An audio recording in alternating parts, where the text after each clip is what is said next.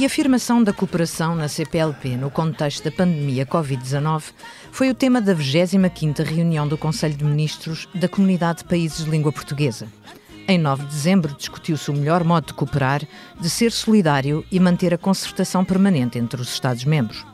A poucas semanas de Portugal assumir a presidência do Conselho da União Europeia, Angola, Brasil, Cabo Verde, Guiné-Bissau, Guiné Equatorial, Moçambique, Portugal, São Tomé e Príncipe e Timor-Leste afinam estratégias para atualizar o que de melhor podem ser em comunidade. Bem-vindos ao oitavo episódio do África Agora, o podcast da secção de internacional do Expresso dedicada à África.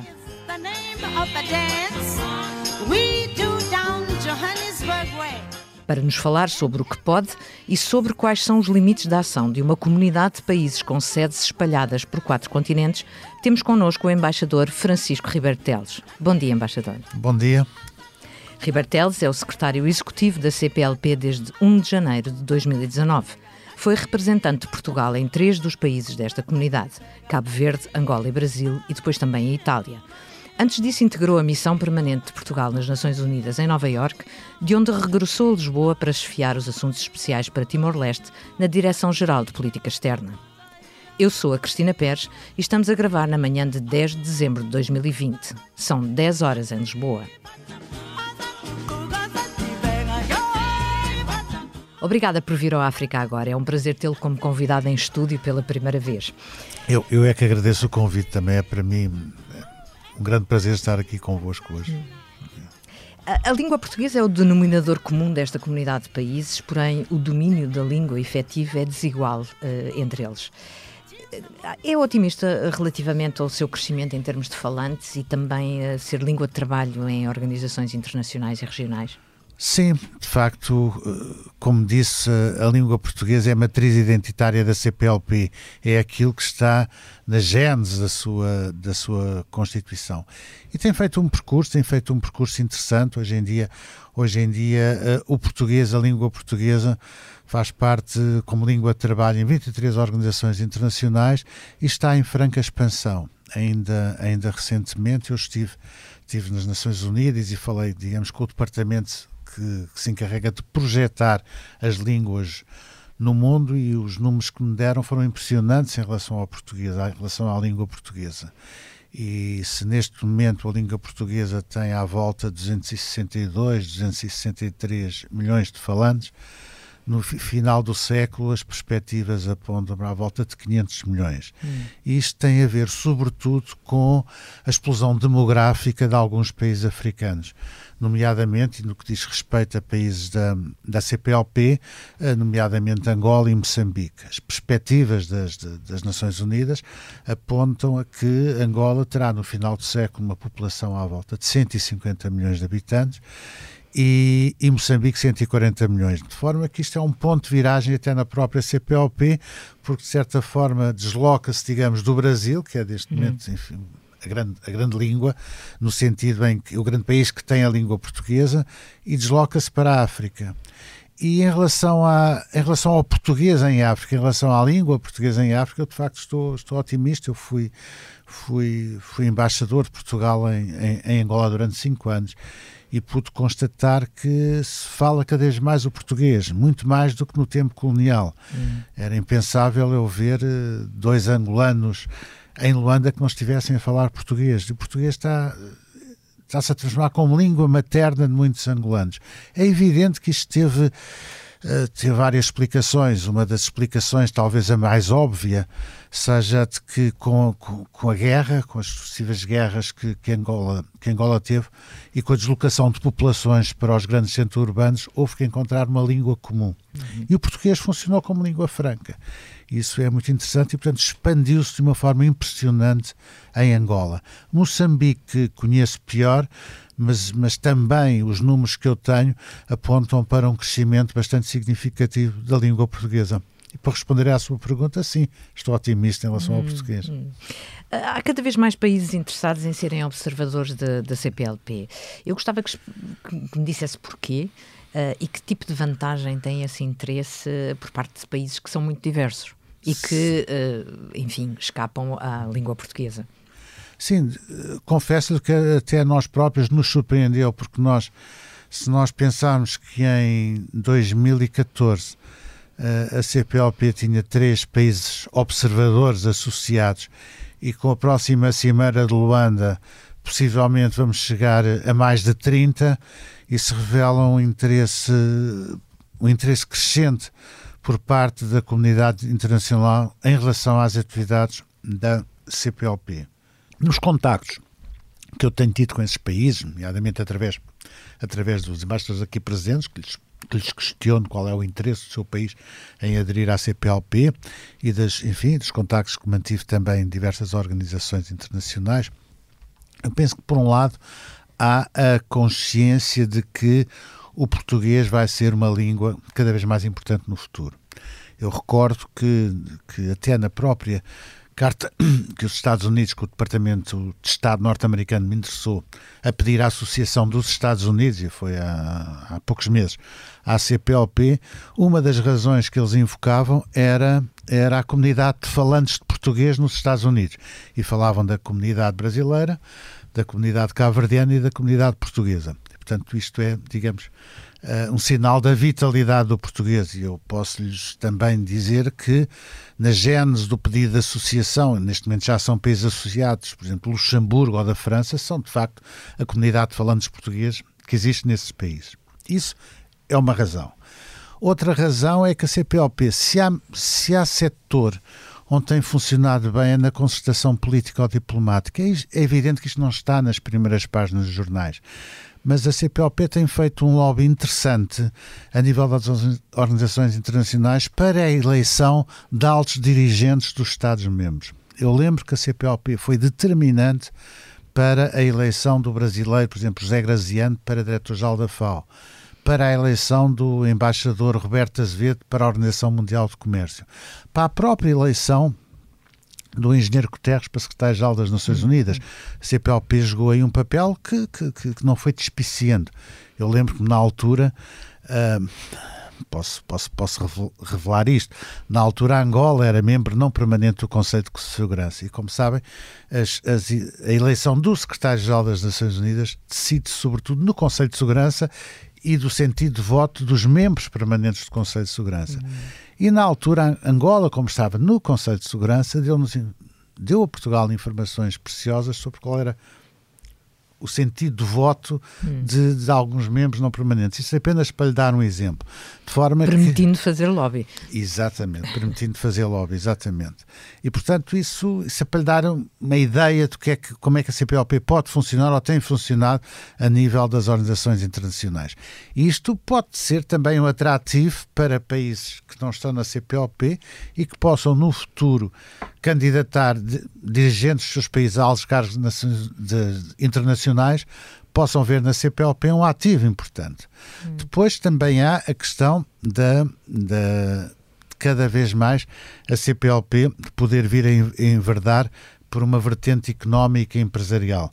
E, portanto, e aí, é, digamos, a CPLP em Lisboa funciona como plataforma para poder eventualmente estabelecer-se parcerias a esse nível. portanto, fundamentalmente são estas, são estas as razões. Também há, há, há razões, digamos, diplomáticas, no sentido em que países que pedem a adesão, e eu falo sobretudo países da Europa de Leste, pedem a adesão, pedem a associação à CPLP, tem a ver com o facto de não possuírem uma rede diplomática bastante aprofundada em África e considerarem que facto da CPLP ter a sua sede em Lisboa e ser composta por nove Estados-membros, a grande maioria países africanos, lhes permite uhum. ter um contacto que de outra forma seria difícil.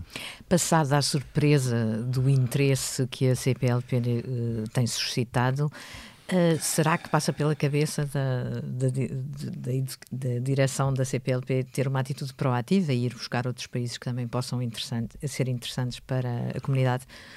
Ou já está a acontecer?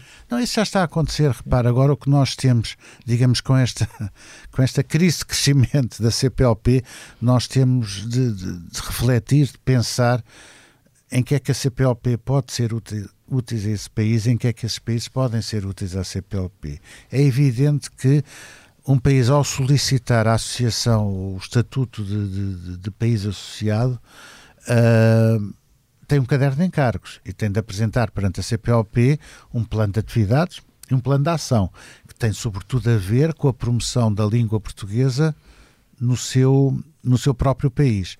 E, portanto, isto, isto, isto, isto é, é um ponto assente. E, mas, de qualquer maneira, isso obriga-nos a uma reflexão sobre a utilidade para ambos da, da pertença a um mesmo espaço.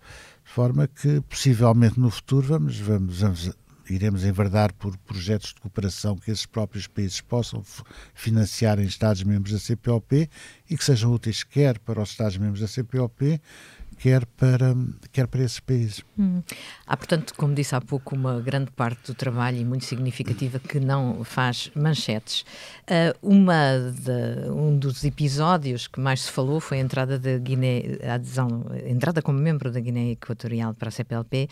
Um, relativamente aos direitos humanos. Uh, desse caderno de encargos fazia parte, uh, entre outras, a abolição da, da, pena de morte.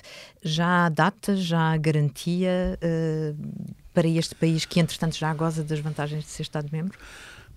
Como costumo dizer, quer dizer, a entrada da CPLP, com, da, da Guiné Equatorial na CPLP como membro de pleno direito de, acarreta direitos e também deveres e, portanto, um dos, um dos, um dos deveres da, da Guiné Equatorial é precisamente, é precisamente o, acervo, o próprio acervo comunitário da CPLP, aquilo que é, que é o ADN da CPLP. E isso, isso envolve, conforme referiu, a questão, a questão da pena de morte. Entre outras coisas. Entre outras coisas, exatamente. Sei lá, promoção do o ensino do português. Enfim, nós estamos neste momento a discutir, a discutir com a Guiné, com a Guiné Equatorial, na própria CPLP, o secretariado e as autoridades equato-guineenses estamos a discutir um plano de integração para os próximos dois anos que envolve uma série de vertentes, sete eixos entre as quais a questão dos direitos humanos em relação ao acervo comunitário, etc. O que me, o que me foi dito, e eu fiz ainda imediatamente antes enfim, de instalar a pandemia, estive, estive, estive em visita a Malabo, e o que me foi garantido nessa altura foi que estava em curso e já estava praticamente finalizado uma grande reforma do Código Penal da Guiné Equatorial que vinha desde o tempo do, do, generalíssimo Franco e que isso iria ser submetido ao Parlamento Uh, em breve e que incluiria, entre outros aspectos, a abolição da pena de morte, de maneira que eu espero que isso venha a acontecer em breve. Hum. Deste Conselho de Ministros de, de, de, desta semana, de dezembro, um, terão certamente sido discutidos planos para mobilidade entre os países. Eu não resisto a dizer que já se falava do interesse em abolir vistos de estudantes em 1990 mas parece que as coisas levam o seu tempo. Pergunto-lhe se um fenómeno como a pandemia pode ser um acelerador para efetivar eh, acordos e, e que expectativas eh, tem sobre a próxima presidência de Angola e a Cimeira de Luanda? Bom, em relação à questão da mobilidade, se eu, se eu vir o ponto de partida, isto é, há dois anos, quando, quando Cabo Verde assumiu a presidência da CPLP, e onde é que estamos hoje em dia em termos de mobilidade, já percorremos um longo percurso. Porque é uma matéria, repara, é uma matéria bastante complexa, porque estamos a falar de uma organização que está presente nos quatro continentes, tem uma enorme descontinuidade geográfica e que tem, tem as suas complexidades. E não é apenas, digamos, a vontade dos Ministérios das Relações Exteriores ou dos Negócios Estrangeiros de poderem acelerar a mobilidade, isto tem a ver com consultas aos Ministérios da Justiça, da Administração Interna, cada um com a sua legislação, de forma que é, é, é, é, muito complexo, mas eu acho que foram dados passos muito significativos. Não quero entrar em pormenores porque ainda faltam, enfim, digamos, acertar acertar alguns aspectos, mas eu penso que na Cimeira de Luanda podemos ter uma convenção quadro sobre mobilidade, porque é muito importante. Uma, uma das questões que senti é que se a CPOP funciona bem em alguns planos, noutros planos, sobretudo uh, no plano concreto da vida dos cidadãos, quando, quando eu viajo, uma das perguntas que me fazem é para que é que serve a CPOP? Diga lá uma coisa concreta que tem a ver para o benefício das populações. E isso, esse sentimento de pertença, uh, de que há uma instituição que pode ser útil aos cidadãos dos Estados-membros da CPLP é muito importante. Eu recordo-me que, que, que, enquanto cidadão português e cidadão, cidadão europeu, dos programas que mais, eh, mais me fez sentir identificado com uma cidadania europeia, digamos assim, foi o programa Erasmus e o espaço Schengen. Uhum. É evidente que a CPLP é muito diferente, há essa descontinuidade geográfica, mas podemos ir criando esse caminho, de facto, desse sentimento de pertença em relação aos cidadãos dos Estados-membros da CPLP. Não lhe peço que me dê já soluções, mas que me aponte uh, para lá, por exemplo, de vistos, uh, quais são as, as, as, linhas de orientação da Vamos ver, vamos ver. Nós, nós uh, a ideia de que numa primeira fase, são determinados grupos de, de cidadãos que possam poder vir a usufruir de uma maior liberdade de circulação no espaço da CPLP. E nesse caso estarão estudantes, estarão académicos, estarão artistas, etc. Mas o, a ideia é que possa haver uma CPLP a várias velocidades. Há países mais preparados para já poderem fazer isso do que outros como as decisões na CPLP são consensuais, uhum. nós agora, o que decidimos foi que não estávamos à espera que todos estivéssemos prontos para poder legislar nesse sentido, mas que alguns países pudessem avançar mais depressa que outros. De forma que será, será digamos, uma CPLP nesse aspecto a uhum. várias velocidades e será gradual. Já agora pergunto-lhe qual poderá ser a vantagem da, da presença em quatro continentes, de nove países em quatro continentes. Ouça, às, neste caso, se, se, nós, se nós pensarmos no que é que é uh, a logística de poder, de poder, de poder uh, enfim, estabelecer reuniões, uh, acertar calendários em quatro continentes é, é, é, muito difícil. Mesmo agora, na questão, quando a questão da Covid, nós temos agora de acertar, de acertar horários, quer dizer, porque temos de pensar sempre se, se a distância horária ou a diferença horária para Angola e Moçambique não é significativa, mas para Brasil e ao para Timor-Leste é muito significativa. Portanto, temos, temos, mas isso também faz a nossa força, porque o facto, o facto de estarmos, estarmos presentes em quatro continentes e o facto de termos cada um desses países terem a sua inserção regional é, é, é muito interessante e, e, e, é muito importante para a CPLP. Portugal está na União Europeia, o Brasil está no Mercosul, Angola e Moçambique estão na SADEC, Timor-Leste irá entrar muito possivelmente no próximo ano para a ASEAN. Isso faz com que também aí a língua portuguesa passe a fazer parte de uma das organizações mais importantes do Sudeste Asiático, de forma que essa descontinuidade que por um lado pode revelar alguma fragilidade, mas eu penso que no fim de contas é a nossa força. Uma das dificuldades de, de, de, unir quatro continentes precisamente para as reuniões é ter as pessoas fisicamente juntas. A pandemia veio dar-nos outros meios. Como é que tem funcionado? Como é que a CPLP se adaptou? Pois, no princípio, quase que entramos em, temos em estado de choque. em estado de choque no sentido em que tínhamos uma série de reuniões programadas, presenciais, sobretudo em Lisboa e em, e em Cabo Verde e falo de reuniões importantes. Tínhamos uma reunião tripartida de ministros da Economia, das Finanças e do Comércio, precisamente para, para, para se tratar de, da vertente económica da CPLP. Tínhamos uma série de reuniões e de repente tivemos de suspender essas reuniões. De forma que passámos a fazer uma utilização intensiva das plataformas digitais. Uhum. Enfim, uma situação nova para, para toda a gente e que resultou, resultou no sentido em que praticamente essas, esses webinars que fizemos, isso tudo teve a ver com a situação pandémica em cada um dos países.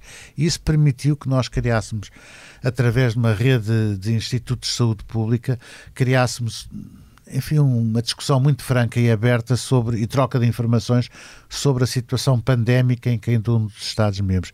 Isso penso que foi muito útil. Agora, estamos um pouco à procura do tempo perdido. A Cimeira de Luanda, que era para ter lugar em setembro deste ano, foi adiada por causa da situação pandémica e Cabo Verde irá, irá continuar com a presidência até julho do próximo ano, onde Angola assumirá a presidência. E, portanto, estamos agora ainda, só para lhe dizer, no mês de novembro tivemos quatro reuniões ministeriais uhum. a nível, a nível, a nível uh, virtual, primeiro da saúde, depois da educação, ambiente, recursos hídricos, governação eletrónica, enfim, estamos, estamos a adaptar hum. essa nova realidade. Em relação à presidência angolana, que, que, que, assumirá, que assumirá a presidência da CPLP em julho de 2021. a ideia é que de facto seja, seja uma, presença, uma presença muito focalizada, digamos, num quarto pilar informal da, da CPLP. O primeiro pilar, que é a matriz identitária, o nosso ADN, conforme me referi há pouco, é a promoção e difusão da língua, depois temos a concertação político-diplomática, depois temos os projetos, os programas de cooperação. Nós queremos criar uma, uma vertente económica, nem que seja informal, e Angola está bastante focalizada nisso. A minha ideia é que, no futuro, as cimeiras de chefe de Estado e de Governo sejam precedidas de um grande fórum económico hum. de empresas do espaço CPLP, para, para, para discutirem parcerias económicas, para discutirem a possibilidade de incentivar o comércio entre os Estados-membros da CPLP, que ainda é bastante reduzido. Enfim, há um sem número de questões em relação a isso. Hum, nós estamos a aproximar-nos do fim do nosso tempo. Faço-lhe a última pergunta do África Agora, que é sempre a mesma. Se pudesse viajar livremente para onde quisesse, já e agora, para onde iria e porquê? Olha, assim, de repente iria, iria, iria, iria ao Brasil iria ao Brasil porque é um país é um país muito importante para a CPLP é um país que, que ainda não visitei enquanto secretário executivo. É um país que também estive, estive bastante no Brasil uhum. durante quatro anos e meio guardo saudades certamente. saudades, recordações. Acho que o Brasil é um, é um país fantástico. Eu acho que costumo dizer aos meus colegas diplomatas que, se fosse possível, cada diplomata português devia fazer um estágio, pelo menos um ano no Brasil, para perceber também o que é que é Portugal, porque entende-se entende muito Portugal a partir do Brasil. E, portanto, por todas as razões, eu acho que eu acho que, que me colocaria num avião e iria, iria, iria para o Brasil. Há agora a perspectiva de que de que seja reinaugurado o Museu da Língua Portuguesa em uhum. São Paulo, como sabe, foi, foi uhum, aquele uhum. terrível incêndio. Isso vai ser em fevereiro do próximo ano eu espero estar no Brasil nessa altura. Muito bem, não lhe peço que desvendo qual é que seria exatamente o, o, a matéria de estudo do estágio e agradeço-lhe a sua presença. Chegámos ao fim, despedimos-nos até daqui a duas semanas. Além das plataformas de podcast, encontra-nos na homepage do site do Expresso em expresso.pt.